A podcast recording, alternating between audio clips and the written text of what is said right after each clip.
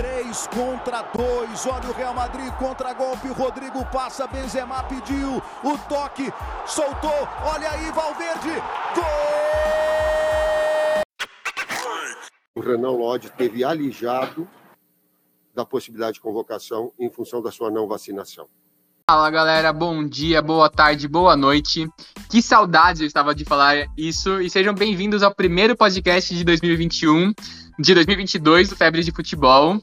Tô aqui com eles, com o Suertes. Fala, Suertes. E aí, gente, o André, pelo visto, ainda não tá no ano novo, não, viu? Parece que ele tá de férias ainda. Fala, Luquinhas. Tudo bem, gente? Mais um ano aí, tamo junto. Valeu!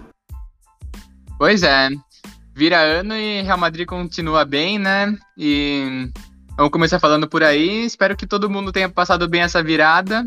Estou animado com ano de Copa do Mundo, ano para muita coisa acontecer. E vamos começar falando da Supercopa, certo? É, ano de Copa do Mundo, né? Real Madrid, eu acho que a gente pode relacionar um pouco a boa fase do Real Madrid com grande desempenho que os jogadores brasileiros, principalmente, vêm vem apresentando, né? É, a gente viu ontem na, na Supercopa, no jogo contra o Barcelona, quatro é, brasileiros entrando em campo. Vinícius Júnior, acho que a gente nem precisa comentar mais, né? Que vem sendo o grande destaque do time do Real Madrid. Inclusive, um dado que eu, que eu vi hoje é atualmente 80% das camisas que vêm sendo compradas no Real Madrid vêm sendo camisas do Vinícius Júnior, então acho que num time que tem Benzema e Vinícius Júnior tá fazendo tipo todo esse alvoroço em questão até no marketing do time, a gente vê que ele realmente está fazendo muita diferença e que a fase é muito boa. É, além disso, antes de entrar no jogo em si, vou só continuar falando mais um pouco dos brasileiros, né? Casemiro é outro que acho que já dispensa comentários, vem jogando muito bem faz muito tempo. Éder Militão, que para mim tende muito a ser a futura dupla titular da seleção brasileira, quando Tite finalmente desistiu do Thiago Silva. Foi o jogador do último mês do Real Madrid, excelente jogador. E para terminar, o Rodrigo também, que é muito bom jogador, entrou muito bem ontem na partida, fez a diferença.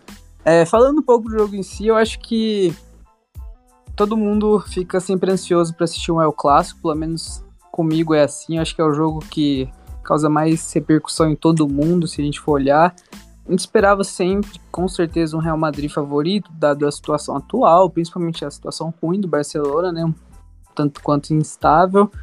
É, mas entrando no jogo, acho que foi um jogo mais surpreendente do que muitos imaginavam, né? Foi um jogo muito competitivo que tudo bem, é clássico, né? Mas o Barcelona mostrou é, certo padrão de jogo, mostrou marcação e pressão, e a gente vê um pouco que o Xavi, o dedinho dele tá fazendo uma influência lá.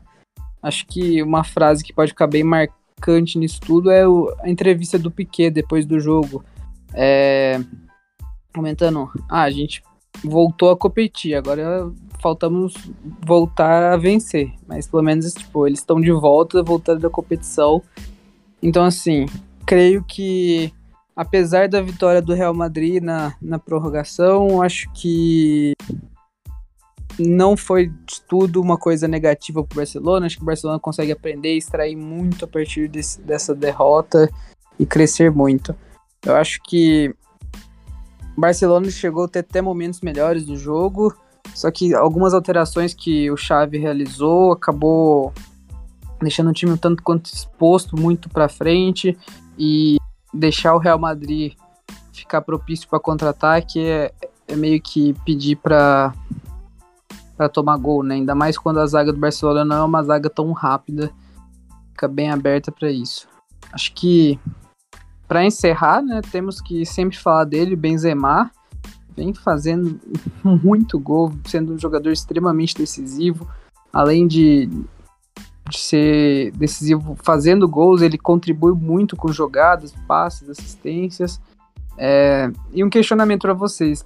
Para mim, assim, a resposta é sim, mas é, Vinícius Júnior e, e Benzema são a melhor dupla atualmente. Melhor dupla de ataque. Fala aí, Luquinhas, que eu já vou emendar com a minha análise do jogo. Olha, Gui, eu acho que, sem dúvidas, para mim, é, eles são uma dupla fenomenal. Acho que essa temporada os dois se encontraram muito bem. Acho que o Ancelotti tem um toque diferenciado para lidar com esses rapazes que estão surgindo, para motivar eles mais do que o Zidane parece conseguir fazer. E acho que isso fez com que a química entre eles se tornasse algo admirável. Eu ainda tenho uma queda especial por Salah e Mané. Acho que não é a melhor temporada do Mané, com certeza. E eu acho que se o Mané conseguir levar um pouco o nível, eles para mim vão ser uma das melhores duplas é, que já jogaram no futebol inglês e uma das grandes duplas aí do futebol mundial. Mas eu acho que talvez no momento a resposta para sua pergunta, sem fugir aqui, sem ficar em cima do muro, acho que é sim. Acho que no momento os dois formam a melhor dupla de ataque do mundo. Fala aí, André. Gostei que você também falou de uma dupla que não é só dois caras que têm estatísticas muito fortes, são dois caras que se completam também, o Salah e o Mané. Mencionando também o Sané e o Lewandowski, vai, que estão jogando muito no Bayern, mas para mim, disparadamente no momento, é Vinícius Júnior e Benzema. É, separei números aqui. Na La Liga, o Benzema tem 17 gols e o Vinícius Júnior tem 12 gols. Eles somam 29 gols. Isso é só os dois têm mais gols do que mais do que 50% dos times na La Liga. Por exemplo, o Barcelona tem 31, só dois gols a mais. É, dá mais ou menos dois terços do, dos gols do Real Madrid, que tem 45 gols. E é disparadamente o melhor ataque. O segundo melhor ataque tem 33 gols, que são três times empatados. Então, os números são muito impressionantes e o futebol também eles se encontram. É uma dupla meio clássica, assim, de ponta e centroavante que, não só pelos números, mas eles se completam muito bem. É, falando do jogo, mas primeiro, só rebatendo o Suécia aqui para defender o Tite, pô, o Thiago Silva tá jogando pra caramba ainda. O Thiago Silva não é gato morto, não. Não é insistência do Tite. Aqui o Thiago Silva tá tendo mérito aí.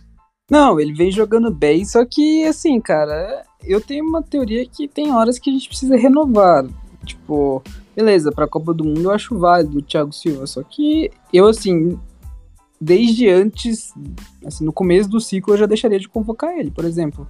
A gente vê muito isso que acontece na seleções europeias, tipo Alemanha, que depois de certa idade é necessária uma renovação. Que, querendo ou não, tem jogadores que entregam tanto quanto e são mais novos e vão render um fruto bem mais distante, eu acho. Mas assim, pra concordo, atualmente ele vem jogando bem. Tipo, melhor do que outras fases mais novas, mas então, e a Copa do, Fundo, do Mundo vai ser o fim do ciclo dele. Aí depois vai o Militão e já tá encaminhada a renovação. Para mim, a renovação já tá encaminhada e não tem por que antecipar essa renovação, sendo que 2022 o cara provavelmente no final do ano ainda vai estar jogando muito. Para mim, eu defendo o Tite nessa aí. Mas, enfim, falando. Começar falando do Militão, então, para mim fez uma partida bem ruim. É, ele já tinha entregado contra o Retafe, que o Real Madrid perde de 1 a 0 Coincidentemente, na, quer dizer, nada coincidentemente, na partida em que o Vinícius Júnior não joga, o Real Madrid perde para o Retafe de 1 a 0 numa partida bem apagada do ataque. E ontem, de novo, no primeiro gol ele afastou errado a bola que o Luke de Jong marca, e no segundo gol o Ansu Fati, que é um jogador bem mais baixo do que ele, cabeceia em cima dele, né? Então, para mim, o Militão teve responsabilidade direta nos dois gols do Barcelona. E, bom, méritos do Xavi, é essa coisa de clássico é clássico mesmo, porque o Real Madrid vinha num momento muito melhor, o Barcelona conseguiu igualar, conseguiu estar melhor no, nos momentos, principalmente que estava atrás do placar, mas aí acho que o Xavi foi juvenil, né? O Xavi faltou a experiência dele de quando o Barcelona empata o jogo, ele re, recompor o time. Porque ele tirou o Daniel Alves, que não, não fazia uma partida tão ruim, mas estava amarelado e com o Mendy Vinícius Júnior correndo para cima dele, ele cansado, o segundo gol sai uma dessas coisas, né? Que o Mendy vai para cima dele, ele não consegue parar porque ele já tinha cartão amarelo e Benzema faz o gol. É, mas aí ele tinha que ter recomposto. Ele manteve numa escalação meio que suicida, não tinha ninguém na direita, ou pela esquerda tinha o Alab, tinha o Albi, dois zagueiros, o resto era tudo para frente e tentou jogar a prorrogação inteira assim. O Barcelona manteve a bola, não conseguiu criar grande chance numa bola que o Real Madrid roubou.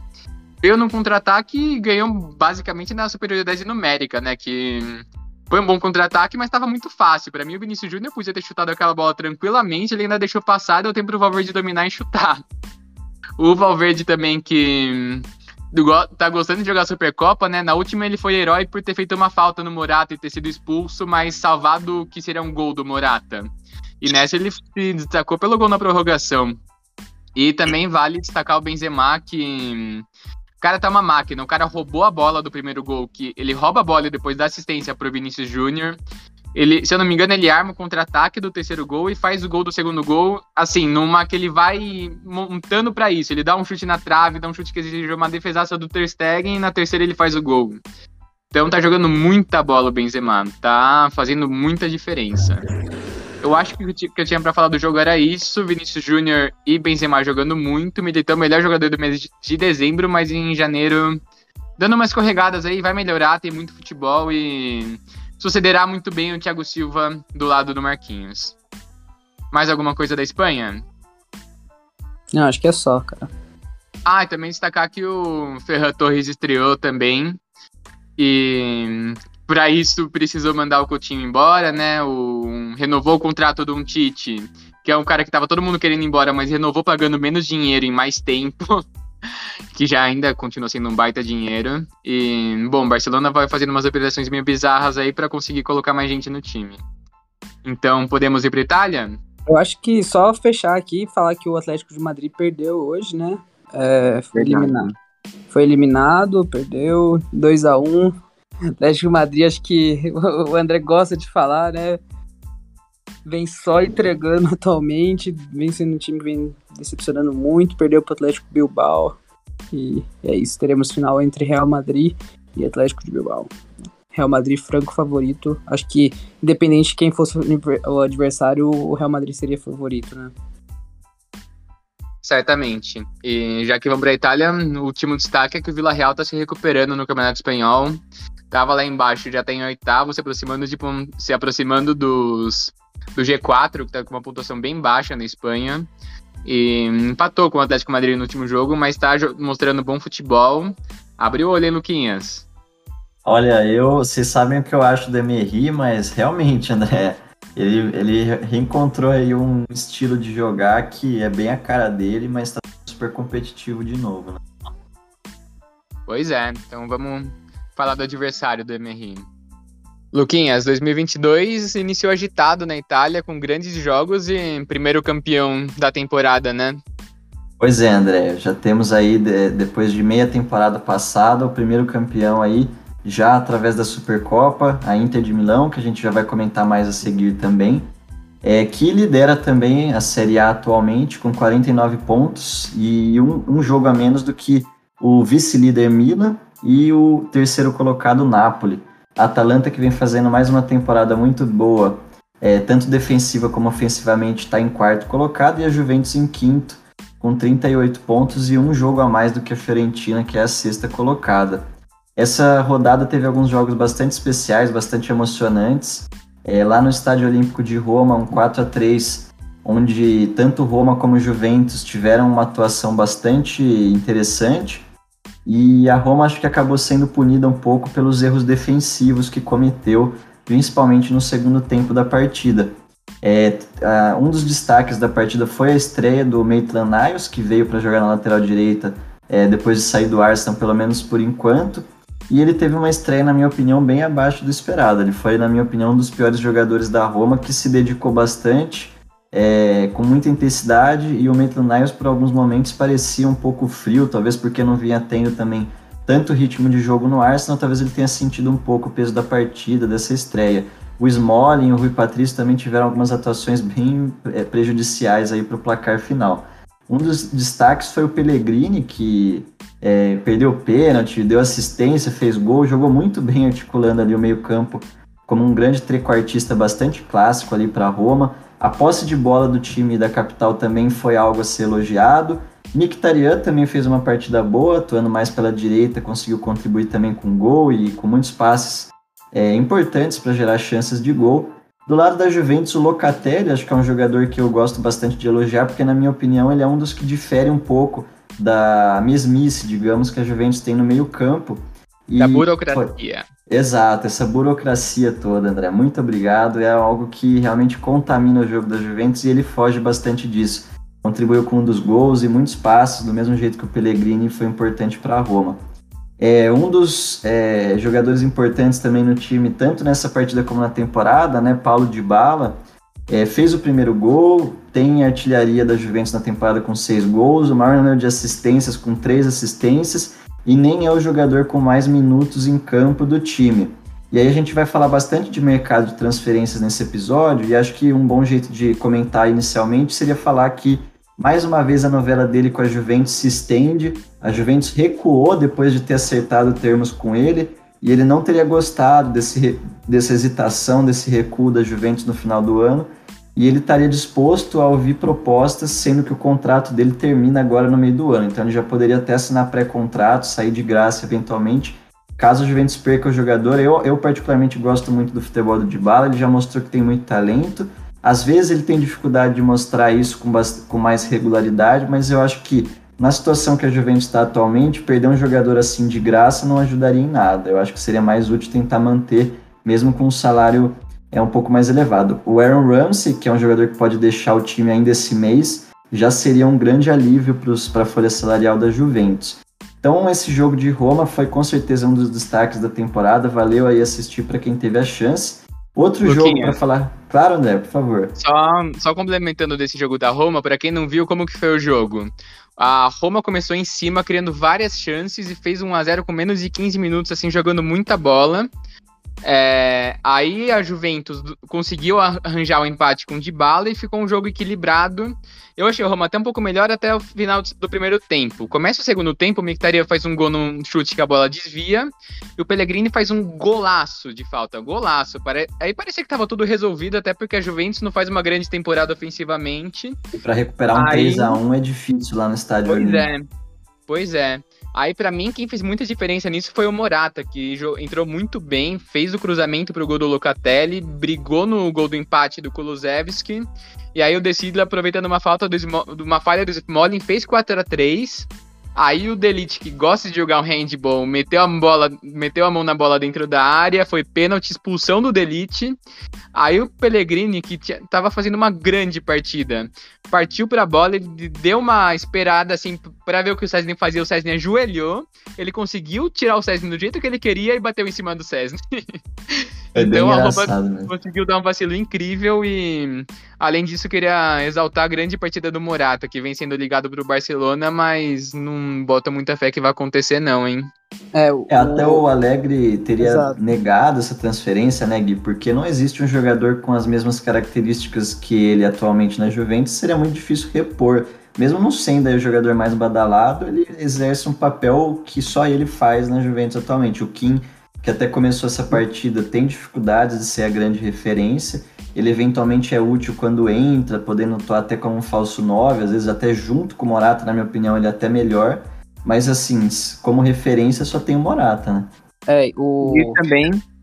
O Alegre rechaçou, rechaçou logo que saiu esses boatos, mas é, eu acho que, assim, para uma próxima temporada, eu acho bem plausível essa ida dele pro Barcelona, assim, acho que Barcelona, para mim, eu consigo ver ele com características querendo pegar jogadores espanhóis é, atualmente, assim. A gente vê o Ferran, vê algumas outras a gente pode transcorrer depois. Acho que o Morata seria também um bom exemplo de jogador que Barcelona se interessaria. Sim, e também falar do da tragédia que foi a lesão do Chiesa, né? Tanto para os planos da Juventus, mas para os planos da Itália, que vai jogar a repescagem sem o seu, para mim, o melhor jogador ofensiva, ofensivo, pelo menos, né? Eu acho também, André. O Chiesa ele é um jogador diferenciado tanto nesse elenco da Juventus como na, na Itália como um todo, que tenta essa reestruturação mais ofensiva que a gente destacou ao longo do último ano. E a gente sabe que lesões assim de ligamento do joelho são sempre muito demoradas para recuperar. Os jogadores, às vezes, inclusive, têm grandes per, é, percalços ao longo da carreira por conta disso. Então, tomara que ele consiga se recuperar aí pelo bem do futebol como um todo, né? Se recuperar, eu acho que vai, mas a tempo de março eu acho que não existe a menor perspectiva, então... Pois é. A estimativa são seis meses para é. recuperação total dele. É, Exatamente. Itália sem Federico Chiesa para enfrentar Portugal, se enfrentar Portugal, né? Mas pelo amor de Deus, tem que, os dois têm que passar. É. Tendo que usar outro Federico Bernardeschi, né? Bastante menos genial, com certeza. Mas pois que vem é, então entregando então... um pouco mais Sim. atualmente, né?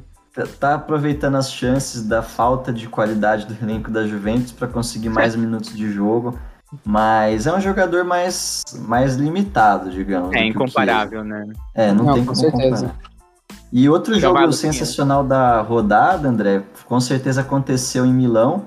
É, Inter e Lazio fizeram um duelo bastante interessante, onde, na minha opinião, a Inter foi superior ao longo do jogo, mas a Lazio é, impressionou bastante por não deixar a Inter é, chegar com chances tão claras ao longo da partida e ameaçou, inclusive, em alguns momentos até é, conseguir uma virada.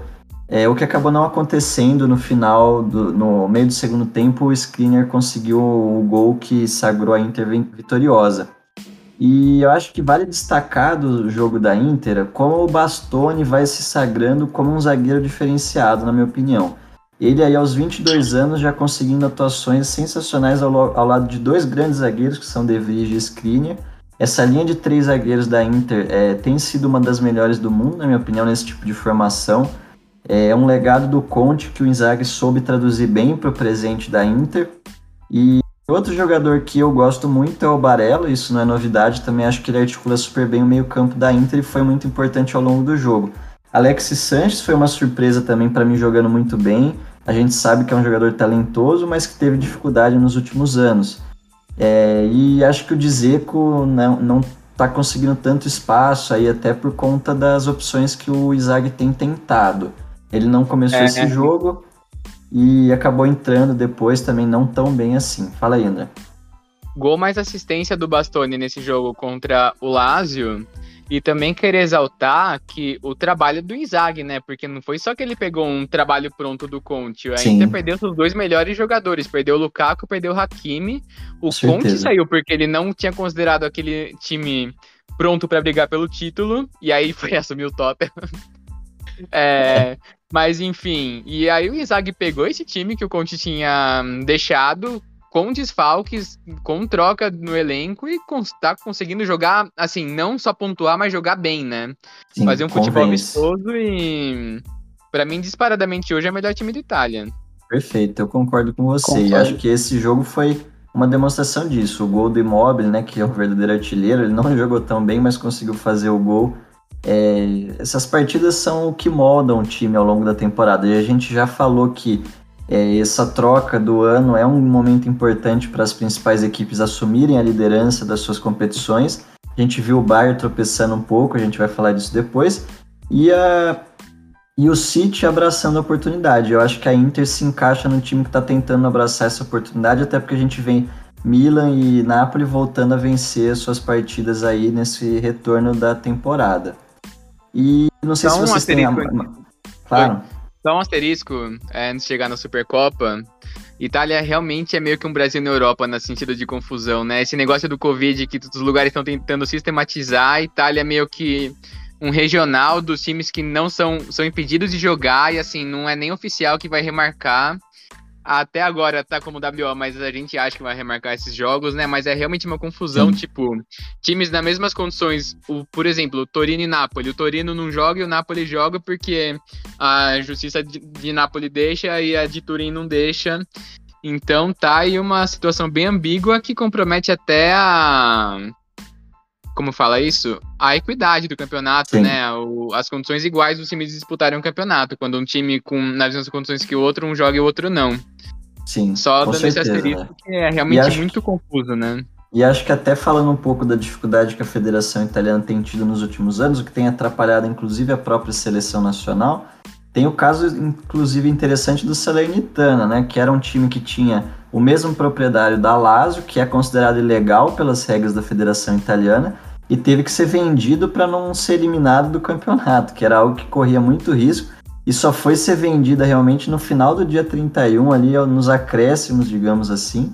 Então, assim, mais uma confusão que demorou para ser resolvida. A temporada percorreu quase seis meses com essa irregularidade em andamento. Então, acho que essa, esse reflexo do Covid a gente vê também no aspecto organizacional do, do, do campeonato. E para fechar um pouco esse tour pela Itália, a gente teve aí, como a gente começou falando, a Inter, primeira campeã aí do futebol italiano, vencendo a Supercopa, né? disputada pelos campeões aí do campeonato e da Copa. E aí foi um jogo bastante interessante contra a Juventus. O Maquini acabou abrindo o placar aos 25 do primeiro tempo. E aí o Lautaro Martinez de pênalti conseguiu igualar o placar ainda no primeiro tempo. Eu acho que é, que resume um pouco a visão da Juventus, na minha opinião, nessa partida foi o fato de que o Destilho, que tinha sido tão importante né, no, no jogo é, contra a Roma, conseguiu um gol tardio ali, que acabou sagrando o time até campeão. Na minha opinião, não fez uma partida tão boa assim contra, é, contra a Inter. Ele é um cara que está substituindo o Danilo aí, que está voltando ainda de lesão, ele até foi uma opção no banco mas é um jogador que é, mostra que a Juventus é um time que oscila muito na temporada, na minha opinião. Tem jogos muito vistosos e jogos que sofre muito para conseguir sair jogando, chegar gol, no gol de forma estruturada. E acho que o mesmo vale para Morata e Kulusevski, que você até elogiou, né, André, a entrada do Morata no jogo contra a Roma. E ele fez uma partida muito apagada, teve que ser substituído no segundo tempo ainda. O Kulusevski também começou jogando e não fez boa partida. O ataque sofrendo bastante. Acho que o Dybala podia ter entrado antes, me agradou bastante a entrada dele. E mais uma vez a gente vê ali Rabiolo, é, McKinney jogando juntos e o Locatelli, que para mim é o lampejo de diferença nesse meio campo. Acho que a presença do Rugani também é algo que atrapalha um pouco defensivamente o time. E o Chiellini fez uma boa partida, mas o Bonucci acabou entrando um pouco frio no final. E aí no finalzinho da prorrogação a gente acabou tendo o Alexis Sanches, é, que a gente já elogiou do primeiro jogo, contra Lazio, entrando e conseguindo fazer o gol que deu essa vitória para a Inter, que na minha opinião foi mais merecedora, conseguiu controlar melhor o jogo e teve muito mais finalização. Então acho que o volume que a Inter apresenta é, faz com que ela seja realmente o time a ser batido atualmente do futebol italiano. E acho que a Juventus tem que consertar essas falhas, essas irregularidades para enfrentar o Vila Real que a gente já disse que vem subindo aí de rendimento e não é uma partida tão simples para um time que tem tantos problemas é, num jogo de mata-mata de Liga dos Campeões aí. Então acho que é, se vocês não tiverem nada a acrescentar, esse é mais ou menos o resumo de como começa o futebol italiano nesse ano de 2022. A gente espera que a Itália consiga aí superar é, as dificuldades para pelo menos apresentar alguma competitividade contra Portugal, que a gente quer ver o futebol bem jogado, independente de quem se classifique né, para a Copa do Mundo. É, eu tenho uma suspeita de quem você espera que se classifique, Luquinhas. Ah, isso aí eu não tô sabendo. Se acontecer, eu não tô sabendo, e é isso aí. É, mas você falou de oscilação, para mim não foi nenhum grande jogo da Inter. Foi um jogo assim, meio eu vi a partir do segundo tempo, que quando acabou o jogo do Barcelona, um jogo meio no marasmo, assim, que a Inter tentava, ficava com a posse de bola na frente, não conseguia fazer muita coisa. Juventus também, sem muita gente por causa do Covid, também se fechando e esperando os pênaltis e acabou sendo punida no final. Achei merecido o título da Inter, mas não foi nenhuma boa partida da Inter, assim, eu achei. Mas, é, o, mas né? o coroar o trabalho que a gente elogiou até coroar, agora do Inzaghi, né? E acho que ele vai levar o italiano de qualquer jeito, mas caso aconteça alguma tragédia, é bom que pelo menos aí ele já conseguiu esse primeiro título com a, com a nova camisa, né? Sim, o Inzaghi merece um trabalho de soberania na Itália e o começo disso é ganhar o primeiro título da temporada. Porque, bom, já, já elogiei a Inter aqui. É, vou fazer um giro rápido pela Inglaterra, até porque seguimos na pegada, falei que feliz 2021, seguimos na pegada de 2021, né? City disparado na liderança. Ó, vou trazer aqui os números para vocês do City em 2021 na Premier League. De o City jogou 44 jogos em 2021 na Premier League e venceu 36. É o recorde de vitórias em um ano corrido na Premier League. Conquistou 110 pontos e marcou 113 gols. Então é uma soberania completa e. Enfim, Liverpool e Chelsea tropeçaram, né? Outras coisas que que seguem as mesmas de muito tempo atrás. O Liverpool fazendo jogos malucos, muito bons. Para mim, acho que vai, os três melhores jogos dessa temporada da Premier League foram Liverpool 3-2 a 2, né, contra o Tottenham, contra o Manchester City, agora contra o Chelsea. O Chelsea com treta no elenco, como sempre, né? Nossa, o que, que o Lukaku foi. Olha, eu vou falar para vocês, eu não esperava isso do Lukaku. O Lukaku é um cara muito inteligente, para quem não sabe. Ele é muito estudado, ele fala. Deve Quatro falar até esperanto. Ele fala umas seis línguas assim, fala Sim. português. Fala, fala, fala sete línguas. Inclusive. Sete fala línguas, sete línguas. Ele é um cara muito inteligente, não sei porque ele deu essa entrevista pra se queimar no Chelsea, se queimar com o com o Tuchel, ele dá, deu entrevista antes do que lançou, no momento em que ele tava voltando de lesão, assim, era óbvio que ele ia conseguir a chance no elenco, que ele não tava conseguindo encaixar, só porque ele teve duas lesões e Covid durante a temporada, e aí ele se queima numa dessa, que cagada do Lukaku, eu não, realmente não esperava isso. Ele foi muito é, infeliz, Liverpool... né? Foi? Ele foi muito infeliz, ele conseguiu se queimar tanto com a torcida do Chelsea, quanto com a torcida da Inter, apesar de declarar o amor da Inter, é, a torcida é, da Inter, a torcida da Inter, inclusive, pichou é, centro de treinamento, falando que a gente, é, tipo, quando eles precisavam deles, que eles não tinham dinheiro, o Lukaku saiu e agora veio com esses discursos, tipo, ele conseguiu, mesmo se declarando pro time, é, e conseguiu se pichar. Ele mesmo admitiu que saiu por condições é, não ideais, né, e acho que ele mesmo reconheceu isso, né. Mas para mim essa parte da torcida do Inter é uma minoria, assim, que é ligado a essa parte italiana até do racismo. Para mim, tipo, é a mesma torcida que quando ele sofreu ofensas racistas na Itália, falou para ele que na Itália é assim mesmo que acontece. Bom, para mim não representa a maior parte da torcida que adoraria a volta do Lukaku e para mim, se ele o Lukaku se voltasse para Inter, ele faria um milhão de gols e voltaria a ser muito idolatrado lá. Para mim a maior cagada foi foi a parte do time que ele tá, que é o Chelsea, não fez sentido. É, enfim, aí o Arsenal também segue na mesma, né? O Chaka dando muita raiva pro, pro torcedor. Contra o Manchester City, numa partida que estava sendo excelente do Arsenal, ele faz o pênalti que leva ao empate, né? Depois o Rodri faz o gol da vitória. E hoje, no jogo que acabou de acabar entre Liverpool e Arsenal, ele foi expulso numa expulsão bizarra, que ele deu um chute no peito do Jota, sendo o último homem. E... Apesar de que o Arsenal conseguiu segurar, foi perigoso, é. atrapalhou muito o rendimento do time. Pois é, o, uma partida que, assim, mesmo nessas condições, se tivesse que ser o um vencedor, para mim seria o Arsenal, que criou a maior parte dos, das chances. O Martinelli e o Lacazette correram um absurdo, jogaram demais. O Saka teve uma chance de gol que o Alisson fez uma grande defesa.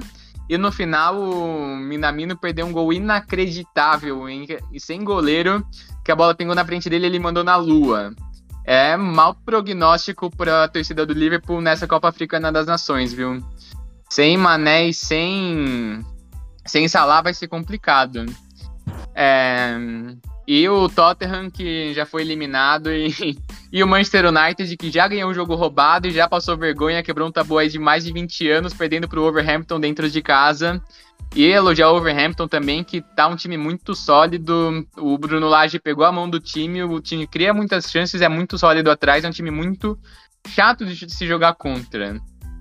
É, e acho que é isso que eu tinha para trazer da Inglaterra, passando rapidinho. E mais uma coisa que não muda é o City me iludindo com contratação e depois passando para trás, né? É, saiu, se não me engano, foi o Athletic, The Athletic, que passou que o City ia atrás do Haaland e o plano B seria o Vlahovic, o Kane ou o Isaac do Real Sociedad. Assim, o Kane talvez tenha passado um pouco do ponto e o Isaac não é um nome que me empolga muito. Então eu tava muito animado com o Haaland e o Vlahovic. Haaland e o Borussia falou que só vende no final da temporada, não vende agora no meio. E o Vlahovic está sendo ligado ao Arsenal por um valor de 150 milhões de euros. Seria uma baita contratação do Arsenal, que tem que ver o que vai fazer com o Aubameyang, né? O que vai fazer pagando 400 mil euros por, libras por semana para o Aubameyang. É. é, mais alguma coisa que vocês queiram adicionar da Inglaterra?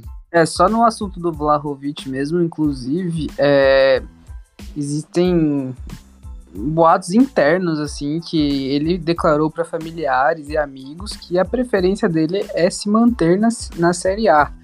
É, não no, na Fiorentina, mas sim uma transferência talvez para Juventus ou para Inter de Milão. Coitado então, da Juventus, né?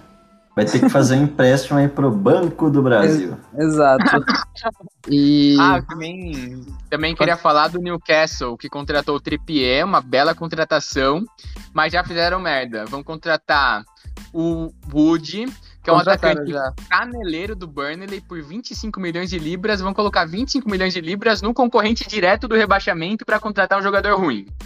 Então, achei uma baita cagada do Newcastle. Pelo menos ele vai fazer, ele vai fazer uns gols. Ele é um atacante ok, mas sei lá, um Joshua King da vida já é muito melhor, né? E tem, e tem foi... outras pessoas do Burnley ligadas ao Newcastle também, né, André? O Shandaich aí tá, tá sendo um dos cotados, surpreendentemente, até para assumir o time. Ô, louco, mas coitado do Howie, ele tá começando a melhorar o time pois agora. É, pois é, mas os rumores não perdoam, né? E o Newcastle que foi eliminado pelo Cambridge United, que, que é meme aqui no Brasil, que a sigla, a sigla do time fica no símbolo é Q. E aí estão falando que o Cambridge foi na Copa da Inglaterra, né? Aí falaram, e é verdade, que o Cambridge United tem o mesmo número de vitórias contra o time da Premier League nessa temporada do que o Newcastle. Que é uma.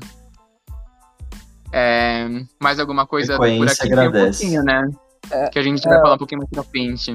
É, eu acho que do Newcastle é isso. Acho que só vale a gente falar um pouco do, do Aston Villa, né? Que vem surpreendendo nessa janela de transferências. Contratou por empréstimo, né? O Felipe Coutinho, que tem uma relação o muito boa. pagando parte do salário. Exato. que tem uma boa relação com o Gerrard, então, sim, tem tudo para ser um, um lugar que eu acho que pelo menos ele vai ter tempo para tentar crescer de novo como jogador, ainda mais numa liga que ele já deu muito certo. E a gente tem a contratação do Lucas Dini, né? Que foi, para mim, excelente contratação. Eu vejo muitos times por aí que faltam um lateral esquerdo, sabe? E... Não, com certeza, Gui. Um, um, lateral muito bom que caiu aí de favor com, com a chegada do Benítez, mas que eu acho completo e que ajuda muito o time, qualquer time aí da, da, da tabela aí, da, da zona de Champions para baixo, poderia se beneficiar com o Dinho. Com certeza, até da zona de Champions para cima, né, André? Pois é. Facilmente, facilmente. é, e então bora? Bora. É, ah, só queria ressaltar um último ponto, que foi uma reflexão que eu tive.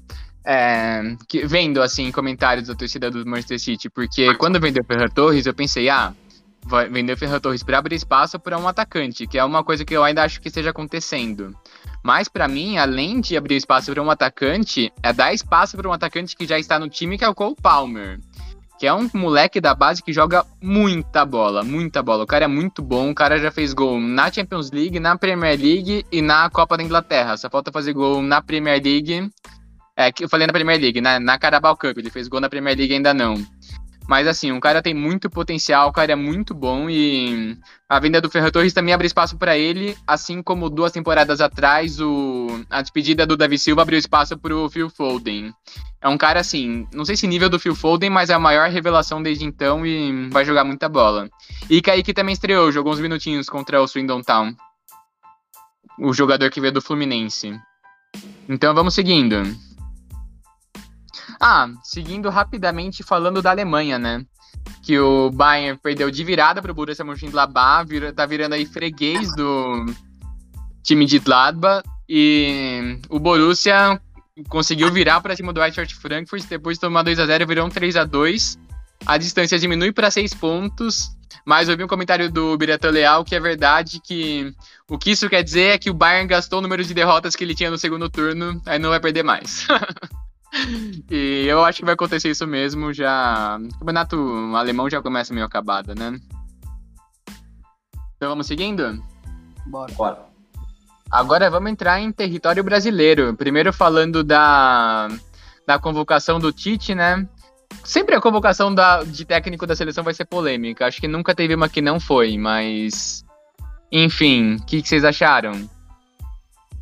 Ah, como sempre, algumas polêmicas, né? Eu acho que assim, minha opinião, dois nomes são as maiores polêmicas, é principalmente Felipe Coutinho, né? E para mim eu classificaria a convocação do Daniel Alves um tanto quanto polêmica, mas na minha opinião uma polêmica entendível. É... Tem mais um, né? Hã? Danilo machucado, Danilo machucado, próximo na lista acho que seria o Fagner. Exato, então, exato. Não tem grandes opções. Exato, por isso que foi uma polêmica entendível, mas muita, muita gente por aí se, se revolta com isso e, e é isso. Mas acho que partindo para do Coutinho, é... vou, vou citar outra polêmica daqui a pouco, mas antes vou falar do Coutinho. Acho que o Coutinho, mais uma vez, Tite insiste em alguém que já entregou futebol e não entrega atualmente. É, acho que a gente tem que ver se esses novos ares pro Coutinho vai fazer bem para ele, que, que ele realmente torne aquele jogador que ele já foi, que ele consegue entregar muito, né? Mas eu vejo no momento os jogadores que vem jogando como armadores, que a gente vê notadamente o, o Claudinho, é, a gente vê o Lucas do, do, do Tottenham também jogando mais como um armador, que vem jogando muito bem os dois, é, e que poderiam ter sido ter tido uma chance no lugar, no lugar dele. É, eu não mencionei um nome no armador que vou chegar nesse ponto que agora essa é outra injustiça que eu não quis comentar. Minha opinião, Everton Ribeiro não deveria estar e acho que era hora de ter dado uma chance para o Rafael Veiga, que fez um fim de temporada e uma temporada passada incrível e primeira convocação do ano, eu acho que seria uma boa chance de ter dado uma chance para ele. Existem outros nomes que a gente vê por aí que vem entregando futebol muito bom e que também não tiveram seu nome chamado, mas a gente entende até por causa da concorrência, né? Eu acho que para mim o mais chamativo desses todos é do Martinelli, que vem jogando muito bem no Arsenal. É, esse mês assim, foi um dos grandes destaques da Premier League e não teve mais uma vez seu nome chamado, mas mais uma vez eu entendo porque é uma posição muito concorrida. Aí, eu acho uma posição muito concorrida e eu, eu acho o Rodrigo um pouco mais pronto. O Rodrigo, para mim, finaliza um pouquinho melhor. O Martinelli, no contexto do Arsenal, no contexto do Arteta, joga muito bem, mas eu. Não sei, o Rodrigo me agrada um pouco mais ainda. Eu acho que o Rodrigo tem mais potencial para crescer e que ele pode agregar mais à seleção. Mas, de qualquer maneira, foi uma convocação de 26 nomes e sem o Neymar, né? Então teve aí três nomes a mais e mais, menos o do Neymar. Então teve quatro nomes a mais, então ele acabou chamando bastante ponta. Um segundo volante a mais, que acabou sendo o Gerson, e um meia a mais, que foi o Coutinho. Ou ou Everton Ribeiro, depende da interpretação de quem for. Ele chamou três meias ao invés de dois, dois volantes, três vo segundos volantes ao invés de dois e um monte de ponta. É, eu eu não gostei muito do Everton Ribeiro, eu acho que era uma boa chance pro Rafael Veiga mesmo, mas para mim, mais do que isso, não vejo o Veiga jogando a Copa do Mundo. Para mim seria Claudinho e Paquetá, e nisso pra, não dava pro Claudinho ficar de fora dessa. Se eu não me engano, o Russo tá, deve estar tá parado por causa do frio, eu não tenho certeza dessa informação, mas o Claudinho para mim devia estar tá jogando na, na seleção.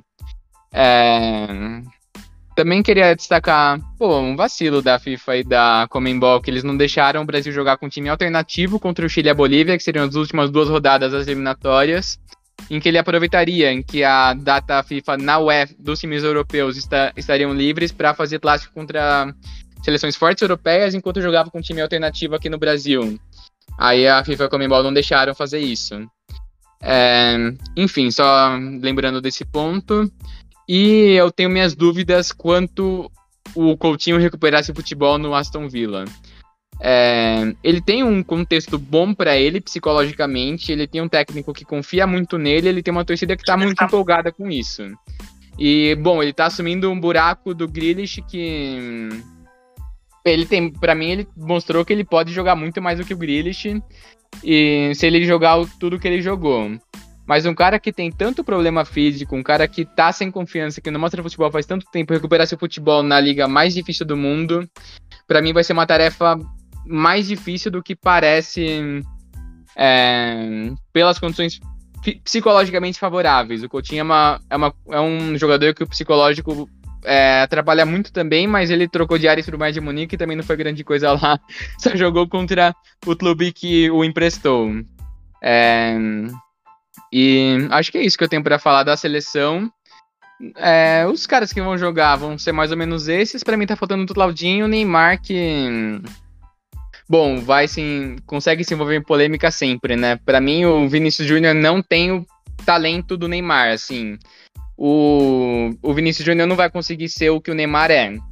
Mas o Vinícius Júnior tem um cuida muito bem da carreira dele, então talvez por isso ele consiga até prêmios individuais que o Neymar não conseguiu, porque o Vinícius Júnior treina muito, ele não se envolve em polêmica, ele joga muito pro time, ele é ele tem muito brilho. O Neymar ele vai passar o final de ano fazendo festa e ainda depois volta e posta em diretinha pra jornalista, falando que olha só como eu não me cuido e postando um treino assim. Então, uns negócios que já cansou do Neymar, né? Mas espero que ele jogue muito esse ano, principalmente pro nosso Brasilzão. Luquinhas? Eu queria fazer, então, assim, acho que vocês já falaram pontos relevantes, queria rapidamente recapitular aqui por posição. Talvez acho que de goleiros não tem nenhuma surpresa, né? São os três é, grandes donos da posição.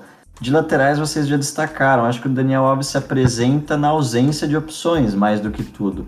E acho que ele pode contribuir junto com o Thiago Silva como um fator liderança, talvez. É, eu acho que o Renan Lodge é uma ausência sentida, infelizmente. A, a gente tem que falar, eu acho, porque é mais um jogador que acaba sendo punido por uma mentalidade, na minha opinião, que a gente realmente não pode perpetuar muito. Então ele se recusou a tomar as vacinas, acabou sendo cortado por, por escolha do Tite de até respeitar talvez os jogadores e colegas de profissão que talvez tenham uma compreensão melhor da situação que a gente se encontra, enfim. É, eu acho que na parte da zaga também, assim, é, o, o Gui já falou que ele defenderia talvez uma renovação, talvez o Thiago Silva já não precisasse estar. Eu concordo, Gui, que talvez se a CBF tivesse um planejamento um pouco mais organizado e talvez nem o Tite tivesse nesse ciclo, talvez faria mais sentido que ele não tivesse desde o começo. Acho que tendo em vista que vai dar prosseguimento a um trabalho que começou lá é, depois da Copa de 2014, talvez faça sentido ele continuar pelo menos até o fim dessa Copa, então nada me surpreende muito. Acho que Fabinho, Paquetá são grandes jogadores, donos de posição. Me encanta também ter o Bruno Guimarães como uma opção nesse meio campo. Casemiro é uma opção já consolidada e o Fred acho que vem sendo coroado pelo tanto que tem se cuidado também e feito um bom trabalho dentro do seu clube. É, acho que o Gerson é uma opção que o Tite trouxe que eu entendo, mas talvez não seja o tipo de jogador que mais precisaria o Brasil nesse momento, talvez. É, não acho que é um absurdo, mas acho que é algo que a gente pode observar como ele vai estar ao longo do ano, do ano para chegar na Copa, né? O Everton é, Ribeiro, mim, você... hoje, para mim hoje, se fossem convocar dois volantes, teria que ser o Bruno Guimarães e o Fred. Eu também mas acho. Mas como de três, eu não acho um absurdo o seu Gerson. Perfeito, exato. Tô com você nessa. Acho que ele não vai ser a primeira escolha nas próximas. É, o Everton Ribeiro, vocês já falaram muito bem. Eu acho que ele é um cara de 32 anos que não tem tido o mesmo rendimento no Flamengo há algum tempo. E a gente está falando de um jogador que atua no futebol brasileiro. Esse tipo de jogador, para ser convocado, na minha opinião, tem que estar tá num patamar um pouco acima do que ele está atualmente. Mas, para ser sincero e ao mesmo tempo defendendo um pouco as ideias do Tite, eu ficaria menos preocupado se ele tivesse chamado, por exemplo, o Everton Ribeiro como uma opção um pouco mais consolidada, como um homem de passe, um pouco mais centralizado, talvez do que o Felipe Coutinho, que é um jogador que não tem tido nem oportunidade de jogo. E aí talvez nessa vaga ele pudesse até tra ter trazido algum Claudinho para estar tá trazendo algo diferente no time. Então assim, o que me incomoda é a presença ao mesmo tempo do Everton Ribeiro e do Felipe Coutinho. Acho que mostra são dois jogadores que a gente discute muito. Talvez se fosse um deles e alguém um pouco mais consolidado, a gente estaria discutindo menos. Acho que no ataque, é, Anthony é uma opção que tem sido cada vez mais falada. O Gabigol é aí a opção, talvez, que é, talvez dê para discutir um pouco mais, mas é um cara que tem tido algumas chances, discutível se aproveitou ao máximo ou não. Cara que eu acho que não tem muito aí no, no time do Brasil aí nos últimos anos, um cara mais de referência, mas acho que é um pouco mais discutível a qualidade técnica em comparação com os outros. É, o Gabriel Jesus é um cara, junto com o Matheus Cunha, que trazem essa opção ofensiva, acho que não dá para discutir tanto. O Rafinha se tornou aí um dos nomes mais discutidos e aprovados, acho que com motivo, ele tem jogado muito bem. E aí acho que o Vinícius Júnior é o cara do momento, acho que deixar de fora é um grande problema. Acho que essa vaga do Rodrigo, como a gente já falou do Martinelli, se tivesse sido um ou outro, não me importaria muito. O Rodrigo é um pouquinho mais velho, acho que os dois ainda vão ter muitas chances do futuro, não é o momento de nenhum dos dois, na minha opinião. O Tite optou pelo Rodrigo, talvez até por entrosamento aí com o Vini Júnior, como o André já falou, finaliza com um pouco mais de qualidade, embora me encante um pouco mais a entrega física do Gabriel Martinelli, acho que é algo que outros jogadores não têm. No geral, acho que muita gente discutiu muitas, alguns pontos dessa convocação, mas eu, sinceramente, tendo em vista também, como o André falou, que tem alguns jogadores a mais aí, não me, não me impressiona tanto. Acho que vai ser mais importante o trabalho a médio e longo prazo ao longo do ano do que essa convocação em especial. É, falamos dos meias, né? Vale ressaltar também que tem um cara cujo sobrenome é Augusto que tá de olho nessa vaga também pra 2022. Pelo amor de Deus, velho. Não é museu, não. É, mas se no, no, museu o cara não joga o que o, que o, Renato Augusto tá jogando e o que ele vai jogar essa temporada. Não, o pior de tudo é que se ele estiver jogando medianamente, o Tite vai chamar ele. Tipo, é Ele é uma opção desse meia de criação mais clássico que a gente falou, que tá, nem Everton Ribeiro nem Felipe Coutinho estão no nível absoluto. Acho que é total, são ambos totalmente desbancáveis aí pelo Renato Augusto, por incrível que pareça. A gente fala brincando, mas é verdade, né? É, eu tô falando verdade, pô. O cara joga demais, eu não duvido que vá pra Copa do Mundo, não. O André, se tem uma coisa que o André não tá, é brincando. Pois é. Pois é, o cara jogou demais no Corinthians na temporada passada, mas enfim. É... Luquinhas, três minutos para você fazer o giro da copinha. Vamos lá. Copa São Paulo, né? Um dos campeonatos aí mais negligenciados por alguns torcedores, mas que não é menos encantador do que poderia ser. Eu queria fazer um destaque é, por talvez assim é, panoramas do que a gente teve até agora. A gente já tem metade dos times classificados para as oitavas de final até o momento do episódio e aí a outra metade vai se classificar hoje. Acho que um dos jogadores mais completos aí, né? Não sei se vocês vão concordar comigo, até defensivamente, mas também fisicamente, observando os últimos jogos, é o Hendrick do Palmeiras. É, ele tem sido, assim, um dos jogadores mais sólidos da competição, na minha opinião, até agora. Talvez um dos destaques que a gente olhe e pense que é um cara mais pronto, mais preparado para disputar em nível profissional aí, que é uma coisa que a gente não vê tanto. É, outra coisa que eu queria destacar, para quem talvez não esteja acompanhando tanto, é a coletividade do Vasco como um todo, né? O time sub-20 do Vasco aí que tem tido algumas exibições é, boas até agora na Copinha, a maior goleada da competição até agora e acho que é um dos times que pode facilmente impressionar ao longo da competição. É, outro time que tem me encantado bastante, é, para quem teve a chance de acompanhar, o time do América Mineiro fez um jogo sensacional contra o Atlético Paranaense, disputado nos pênaltis depois do empate no tempo regular. Eu acho que é um time fisicamente muito bom e que tem bastante é, jogador ali, no, principalmente no meio, que vale a pena observar também. O Jonathan é um dos que tem feito bons jogos até agora, o camisa 10 do América. E acho que para finalizar aí, vale a pena a gente observar um pouco o time do é, Falcon, que é um time que, é, vou falar por experiência pessoal, eliminou aí os dois times de São Carlos, é um pouco meme, né? Minha cidade natal aí, que acabaram sendo eliminados no, no finalzinho aí. Por incrível que pareça, são dos times mais organizados aí do momento. Muita gente tem se falado aí da profissionalização do futebol brasileiro através das criações de SAFs. É, a gente já tem Cruzeiro e Botafogo como dois exemplos disso, e o Falcon é um dos times que foram criados recentemente, que tem um proprietário bastante avantajado, digamos assim, financeiramente. Alguns jogadores bem interessantes de lá que foram tirados de times grandes, São Paulo, Botafogo, inclusive, Vasco.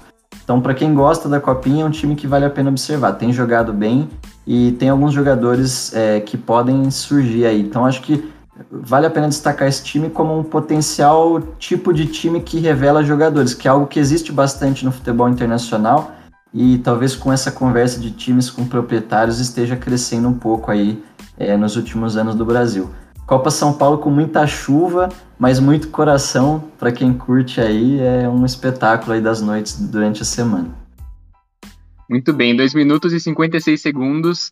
Exaltar o Hendrick, que além da técnica dele, que é bizarro, ele joga muito, o cara tem 15 anos e o cara com 15 anos já tem um físico absurdo, ele bate na massa dos zagueiros, ganha dos zagueiros e um físico muito bem conservado pelo nosso professor Dr. Bang, né? É Abração aí. aí, se você estiver escutando o podcast, que o cara é um monstro, o cara é um monstro. E tá sendo cogitado até ele jogar Mundial contra o Chelsea. A FIFA já deu autorização que ele tem 15 anos, não pode assinar contrato com o Palmeiras, mas que é isso, o cara joga demais. O cara, para mim, é o maior talento dessa copinha. Tem um potencial. Corinthians também tá voando. Veja um golaço que o Varanda fez ontem. Que gol absurdo. Bom mesmo, é... isso aí vale a pena. É, enfim, agora vamos falar um pouco das transferências dos clubes brasileiros. É, Palmeiras, Soares, o que, que, você achou? Ah, cara, o Palmeiras é, manteve uma base, né? Acho que conseguiu, acima de tudo, não perder muitos jogadores. É, teve a saída do Luiz Adriano, teve a chegada de um zagueiro chamado Murilo, que foi revelado do Cruzeiro, estava jogando futebol europeu atualmente. É, mas acho que falar de Palmeiras tem que falar de atacante, né? É, contratou Rafael Navarro, que assim, para mim é um jogador que vem só para compor elenco, no máximo jogar alguns jogos de Campeonato Brasileiro. E ainda assim eles continuam atrás de um atacante e o nome da vez é o Alário, que é atacante argentino que se destacou bastante aqui no futebol sul-americano e foi transferido para o Bayer Leverkusen. É, as conversas estão bastante adiantadas pelo que consegui ver até agora, com segundas informações. Está é, tá sendo discutido um, empréstimo de dois anos, porque ele tem um contrato muito longo lá no Leverkusen e ele é um jogador muito jovem. Mas eu acho que se ele realmente vier, eu acho fortalece muito o Palmeiras. Ele é muito, muito bom jogador e já demonstrou isso bastante vezes. Então, acho que, sim, de forma geral é isso. A gente tem, pode falar também da saída do, do Felipe Melo, a saída do Vitor Luiz. Mas, de forma geral, o Palmeiras vem se mantendo, ainda não perdeu jogadores extremamente importantes, né? Se for pensar Rafael Veiga, que era um que estava muito cotado para sair, se, se, mantém ainda. É, e vamos ver, né? O Palmeiras em tudo para continuar brigando fortemente pelos títulos do ano que, desse ano, né? Contratou também o goleiro Marcelo Lomba, que aí foi uma reposição, mas que era importante o goleiro reserva do Palmeiras, porque o titular sai nas datas FIFA, né? Contratou o Murilo, que já jogou no Cruzeiro, estava, se não me engano, na Itália o zagueiro, contratou o Atuesta, meio-campista. E acho que foi isso. O Palmeiras que está se antecipando nas contratações porque está muito de olho no Mundial e não vai vender ninguém até o Mundial. Suertes, Fluminense. É, o Fluminense acho que é um dos times mais ativos dessa janela de transferência, né? Vai jogar Libertadores é, e pensando nisso, vem se reforçando muito bem é, contratou o Cano, que era do grande rival Vasco, que é um atacante muito bom. É, além disso, trouxe dois jogadores do Palmeiras, né? O William Bigode, que sempre foi muito importante, talvez nesse último ano mais figurante do que em temporadas anteriores. Felipe Melo, Natan, que é um excelente meio-campista que veio do Atlético Mineiro. É, inclusive, a torcida do Atlético Mineiro ficou bem chateado com essa perda, porque considerava ele um jogador importante, né? Ele, nessa última temporada, acabou jogando um pouco menos, mas em temporadas anteriores ele era titular e foi um grande destaque do Atlético Mineiro. Então, é, a gente vê um Fluminense bem reforçado. É, teve a chegada do zagueiro Davi Duarte, que veio do Goiás. E o Fluminense vem montando um time bem ajeitado, né, cara? Eu acho que foi um dos times que, que eu consigo ver assim que conseguiu mais mudar de patamar com essas contratações até o momento. É, lógico, sem considerar Corinthians, que contratou um pouco antes alguns jogadores também, mas tem tudo para dar um time muito interessante. Fluminense que já deu muito trabalho em alguns jogos ano passado contra times grandes, né? Então é, tem tudo para ficar bem forte. E agora tem o Abel Braga de volta que a gente viu o Abel Braga na última atuação dele no Campeonato Brasileiro com o Inter. Ele, apesar de muitas críticas ao estilo de jogo que ele, que ele propõe, ele é um cara que é embaçado de ganhar do time dele. Foi muito bem. Luquinha, São Paulo. Então, André, eu acho que a gente falou de times que contrataram bem, negociaram bem. Eu acho que o São Paulo está tentando, depois de algumas temporadas aí desastrosas no mercado, tentar contratar um pouco mais pontualmente, de acordo com o planejamento aí, com base também no que o treinador quer. Acho que a chegada do Patrick, é, do Rafinha, do Alisson são é, três que já tinham se concretizado há algum tempo. Eu até estava conversando com o Gui recentemente que talvez muita gente tivesse muito medo da chegada do Rafinha e eu era uma dessas pessoas. Mas isso também porque tem sido uma tendência do futebol brasileiro e o São Paulo nem, não tem fugido dessa tendência de contratar esses jogadores de grandes nomes por muito dinheiro e por muito tempo. Me deixou feliz que a princípio parece que o Rafinha vai ganhar em cerca de 300 mil reais mensais durante um ano de contrato, que me parece para a posição que o São Paulo precisava, na minha visão, da lateral direita, um nome bastante plausível dentro dessa realidade. O Patrick me convence bastante que vai poder ser um grande titular nesse meio-campo atualmente do São Paulo. Eu acho que ele é um dos jogadores mais completos desse meio-campo. Ele tem características boas de marcação, de disputa de bola, mas também consegue ser um cara um pouco mais centralizado para ajudar na distribuição de jogo. Principalmente depois da saída do Benítez, que apesar de ter problemas físicos claros, na minha opinião, teve boas entradas e boas exibições quando quis jogar no ano passado e foi fundamental até para a conquista do Paulista. Acho que a chegada do Nicão, que foi anunciada recentemente, é uma coisa que eu tenho um pouco mais como uma incógnita. É, eu gosto muito do Nicão como jogador. Acho que ele teve uma grande passagem pelo Atlético Paranaense, sendo um dos principais jogadores ao longo dos últimos anos. Mas o São Paulo tem tido dificuldade de conseguir extrair o maior potencial dos jogadores de é, com as características que ele tem, na minha opinião, que é um jogador que consegue agredir um pouco mais, mostrar um pouco mais de individualidade e fazer gols, assim. Eu espero que ele consiga continuar fazendo gols. É o que o São Paulo precisa, é o motivo pelo qual o São Paulo trouxe ele, mas eu tenho dúvidas quanto ao rendimento do São Paulo como um time, como um projeto, é isso que me é, deixa um pouco mais preocupado. Ainda há alguns nomes potencialmente associados. O Rogério Ceni tem pedido mais claramente um atacante pelos lados do campo e talvez ele não veja o Nicão como esse nome sendo a grande é, contratação que ele gostaria. A gente tem a associação de nomes como Soteudo, que os, o time de Toronto não está querendo liberar de jeito nenhum e tem um salário alto também, caso consiga essa liberação. E o lateral também, Lucas Ribeiro, que seria uma opção né, do Hoffenheim, que atuou na última temporada pelo Internacional também. Acho que o São Paulo tem tentado algumas contratações mais pontuais e Vamos ver como que vai ser essa temporada. Eu ainda acho que talvez precise mais até de um planejamento mais da parte da diretoria do que talvez mais contratações necessariamente. Acho que organizar o time e ver o que o Rogério precisa é a maior prioridade. Só complementando isso, para mim realmente a posição mais carente do São Paulo é de ponta. É, jogador que vem do Atlético Paranaense arrepia os outros times, né? Ainda mais cara assim. A gente vê Pablo, vê Sim. Marcelo Cirino, vê Nicão. Talvez o Rony tenha sido a única grande vingança é. do Atlético nos últimos é. anos. E demorou, hein? Demorou, demorou. teve que ter muita insistência. Ser mais uma farsa. Sim.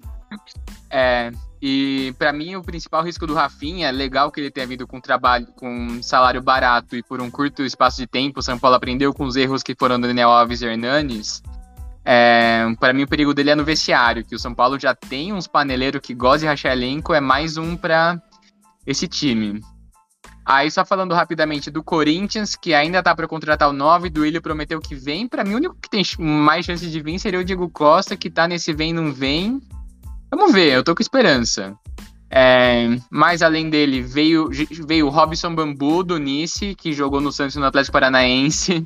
Tava, ficou um tempo lesionado e vem aqui porque o Corinthians imagina que vai vender ou o Raul Gustavo ou o João Vitor em breve. O João Vitor tem que ser um baita dinheiro e o Raul Gustavo também tem futuro, hein?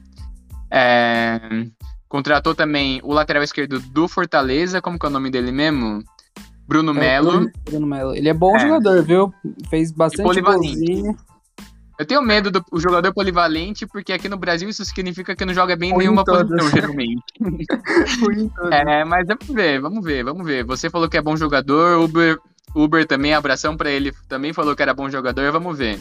Pegou o Ivan da Ponte Preta, que achei a melhor contratação até agora, baita goleiro, baita sombra pro Cássio e sucessor do Cássio, possível também. Pro, e... Oi? Bem provável que ele seja, tipo, sim, sim. que essa contratação seja justamente para ser a sucessão. Sim. A Corinthians agiu muito bem no mercado até agora, falta só esse 9 que a gente tá esperando. É, vocês têm mais alguma coisa para adicionar? Querem falar do Santos e do Inter rapidinho? É, eu acho que só falando do Santos, né? Acho que a chegada do Ricardo Goulart é a mais notável de todas, né? É. Eu não sei, eu não consigo criar tanta expectativa sendo bem sincero, com a chegada dele, é... ele já jogou muito bem no futebol brasileiro, mas para mim chega como mais uma incógnita do que como uma, sim, 100% uma realidade. Mas, assim, pensando no contexto que o Santos está de, de opções, eu creio que ele vai acrescentar bastante no fim das contas. O Carilli, ele consegue se virar bem com times até não tão qualificados. Eu acho que o de 2017 do Corinthians era bem qualificado, mas em 2018 ele vinha fazendo um excelente trabalho, mesmo depois do desmanche. Ele se reinventou num 4-2-4 e está funcionando muito bem. É, vamos ver, não deve ser campeão de grandes coisas, talvez o Campeonato Paulista aí, mas eu gosto do Fábio Carilli, eu gosto dele como treinador. Gente, mais alguma coisa por hoje? Não, acho que é só. Então, estava com muita saudade de gravar com vocês. Sejam bem-vindos aí ao novo ano de 2022 e abraço, gente. É isso, gente. Falou. Até mais. Obrigado por ter assistido até aqui e até semana que vem. Valeu, gente. Sigam lá as redes sociais também, Instagram. Um bom ano para todos vocês aí. Obrigado. Tamo junto. Oh, tchau.